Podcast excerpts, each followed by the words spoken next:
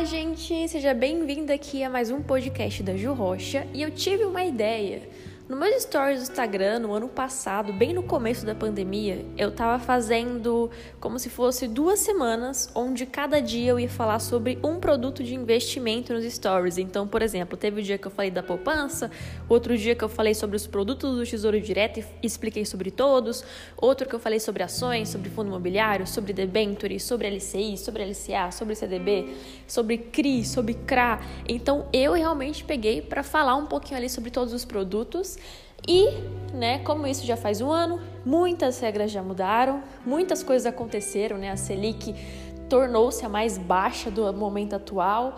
Acho que quando eu gravei a Selic ainda estava no 6,5, que estava sendo considerada a taxa mais baixa.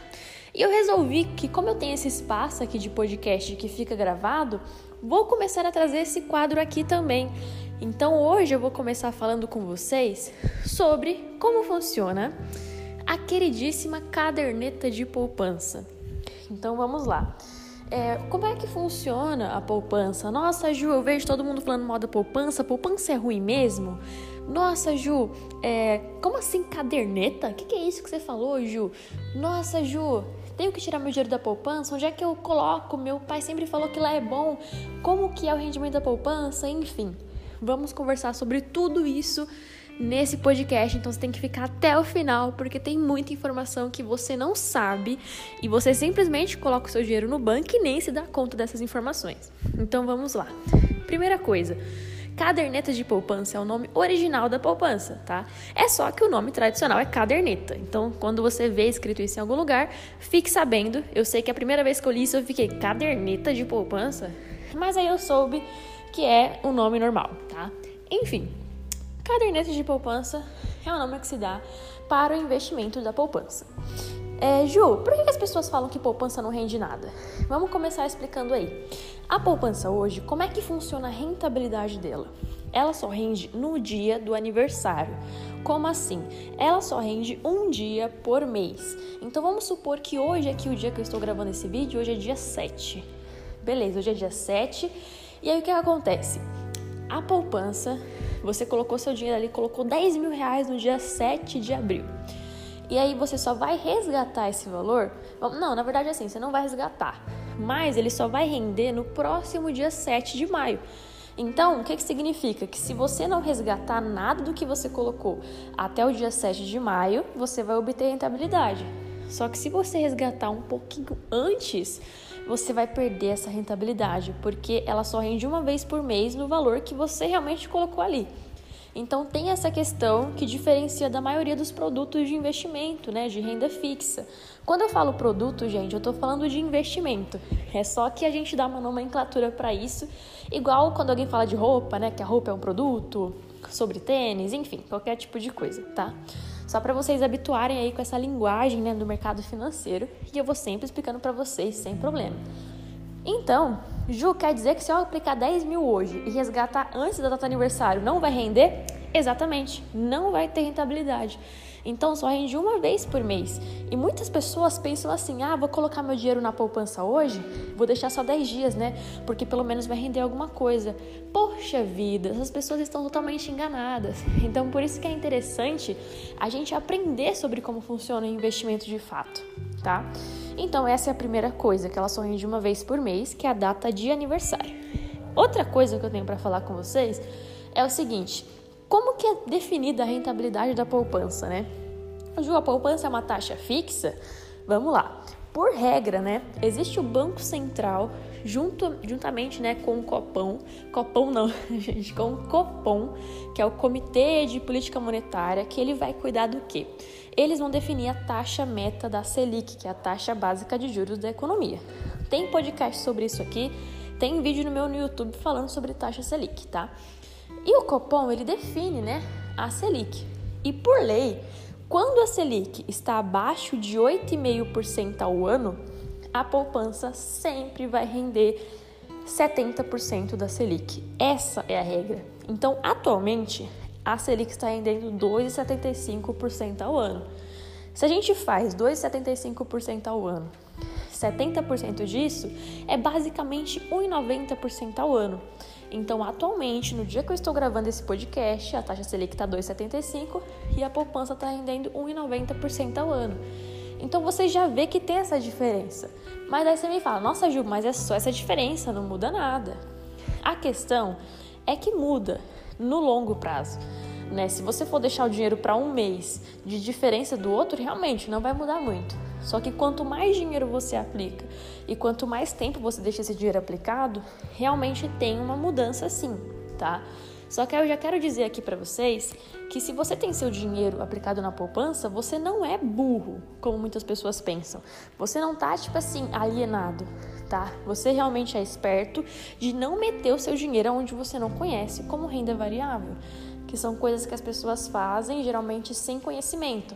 Então hoje, quem principalmente é mais velho e tem o dinheiro na poupança, que bom que você tem o dinheiro na poupança.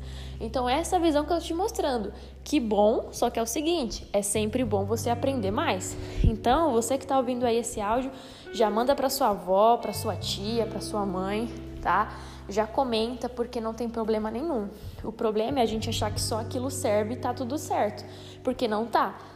Porque a partir do momento que você não sabe que existe outros tipos de investimento, tudo ótimo você deixar na poupança, né? Pelo menos rende alguma coisa. Só que quando você sabe que não existe só poupança, aí é a questão de que você mesmo tá nessa ignorância, que você não quer aprender, que você não quer receber mais dinheiro. Então, é importante dizer isso para vocês. Tem algumas diferenças também da poupança que é o seguinte, nossa Ju, sei lá, quando meu contador ele preenche minha declaração de imposto de renda, ele não pede os dados da poupança. Por quê? Porque a poupança ela não cobra imposto de renda. Então, você não precisa é, automaticamente declarar o que está ali, exceto quando assume uma, um valor bem alto e tudo mais, tá? Então, você não é obrigado a declarar e não tem cobrança de imposto de renda. Aí você para e pensa: nossa, Gil, mas então Tesouro Selic rende 2,75% ao ano. Mas ele não tem cobrança de renda. Se cobra o imposto de renda nele, a poupança não acaba rendendo mais, né?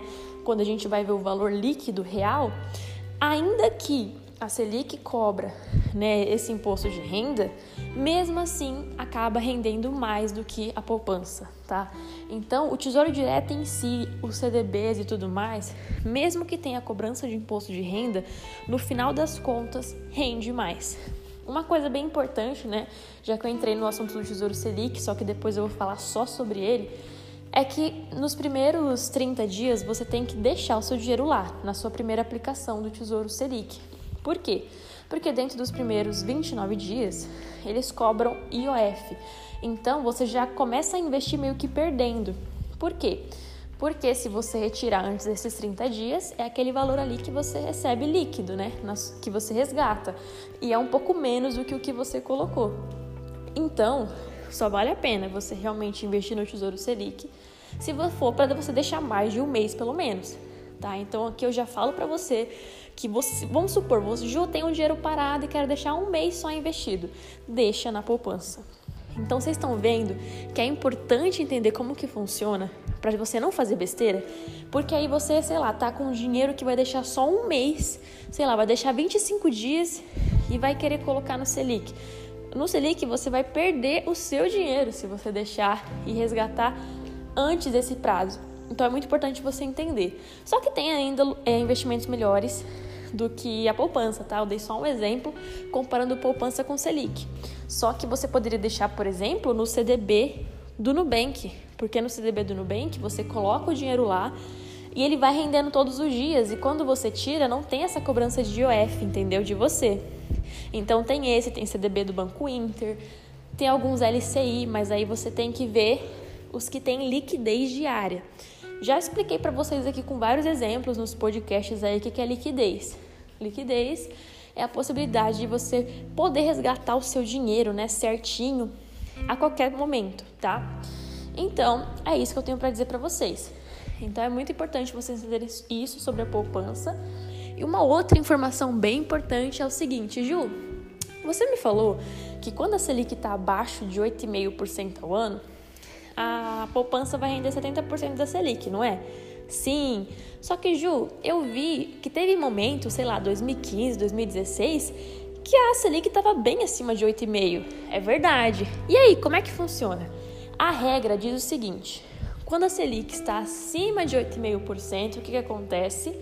A poupança passa automaticamente a render 0,5% ao mês, que basicamente ela rende 6% ao ano, 6,5% ao ano, tá? E essa é a regra. Então, nossa, Ju, então sei lá, se Selic tiver 20% ao ano, a poupança vai render 6%? Exatamente. Então é só para vocês entenderem que a poupança sempre vai render menos que a Selic. Sempre, sempre, sempre, sempre, tá? É, não tem a possibilidade de render a mais, a menos que o Banco Central mude essa regra. Só que eu acredito que não vai mudar, mas quem sou eu para falar algo nesse mundo? A gente não sabe de nada. Então, só estou avisando para vocês que tem essas cláusulas, que tem essas resoluções, que são sempre cumpridas. Então, se amanhã a Selic for para 6% ao ano, a poupança automaticamente no próximo dia vai começar a render 70% de 6% ao ano. Então é bem importante vocês entenderem essa diferença. Então, quando alguém pega e fala assim, ah, poupança é uma merda, poupança não rende nada, é porque, primeiramente, essa pessoa mal sabe que poupança rende uma vez por mês. E se ela coloca o dinheiro para resgatar em 10 dias, realmente ela só tá fazendo merda com dinheiro. Desculpa o palavrão aí, mas é isso, né? E e outra coisa é que realmente existem milhões de produtos melhores do que a poupança, tá? Por exemplo, tem Tesouro Selic, tem CDB, tem LCI. Isso que eu tô falando para vocês, produtos de renda fixa com liquidez. Mas ainda tem produtos de renda fixa que vão render bem mais, que, por exemplo, os indicados pelo IPCA. Só que eu vou gravar podcast sobre isso, tá? Se vocês gostam, vão no meu Instagram e me falem que vocês querem ouvir sobre isso, tá?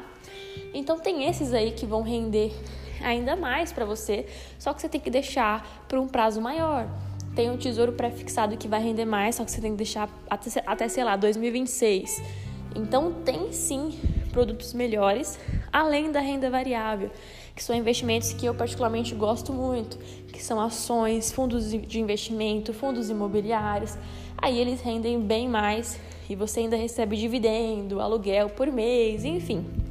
Então é só para vocês entenderem, né, que quando você ouve alguém falando mal da poupança, é porque realmente tem produtos melhores, tá? Então essa série aqui vai ser para mim falar sobre investimentos, tá? Sobre produtos de investimentos para pessoa física. É claro que pessoa jurídica também pode, só que assim, se você é uma empresa e está ouvindo esse podcast, é importante você entender que as regras mudam. Por exemplo, poupança para pessoa jurídica tem cobrança de imposto de renda. Então, Fundo de investimento imobiliário para uma pessoa jurídica tem cobrança de imposto de renda nos rendimentos, enquanto para a pessoa física não tem. Então é muito importante você entender que o que eu falo aqui é para pessoas comuns, pessoas físicas que têm CPF, tá? Que estão investindo a partir de um CPF. Então, poupança é a coisa mais simples do mundo, né? Você vai lá num banco qualquer, falou, oh, quero abrir uma poupança você não vai ter nenhuma cobrança de tarifa e você vai ter uma conta ali que vai render atualmente 1,90% ao ano. Tem uma coisa muito interessante que eu quero falar com vocês, que é o seguinte: antigamente, quando eu não entendia muito sobre economia e não tinha esse estudo, eu pensava assim, meu, será que o Itaú rende mais que é, o Bradesco? Será que a poupança da Caixa é que rende mais, né? Porque ela é do governo? Então eu tinha esses pensamentos. Então não é burrice a gente pensar dessa forma. Isso é inteligente porque faz a gente questionar as coisas. E gente, poupança é a mesma poupança para todos os bancos. Isso é uma informação muito legal que eu quero falar para vocês, porque foi um aprendizado muito grande que tipo deu para mim entender, sabe? Então, a mesma poupança de um banco é a mesma dos outros. O que muda deve ser outros investimentos sem ser poupança porque aí pode ser que um banco tenha um CDB que renda mais que outro banco.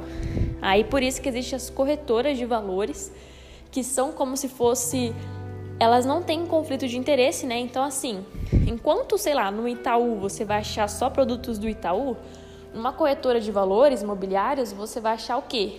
Milhões de produtos de vários bancos, milhões de CDB. Então é aquela questão que é mais democratizado, né, para a gente poder investir e escolher as melhores oportunidades. Então é muito importante eu vim falar disso aqui com vocês. Eu espero que vocês tenham entendido muito sobre como funciona a poupança, porque nesse podcast aqui com vocês eu reuni as principais características, né? Que rende uma vez por mês, que tem a, a taxa conforme a Selic, conforme a variação da Selic. Então vocês entendem, anotem isso aí para vocês entenderem que de todos os bancos poupança é a mesma coisa, que não, eles não, não podem cobrar tarifa se você tem uma conta de poupança. E o porquê das pessoas falarem tanto mal da poupança. Né? Então, basicamente é isso. Hoje é o dia de falar da poupança. Semana que vem eu vou estar aqui para falar de um outro tipo de investimento, tá bom? Então, até mais e é nóis!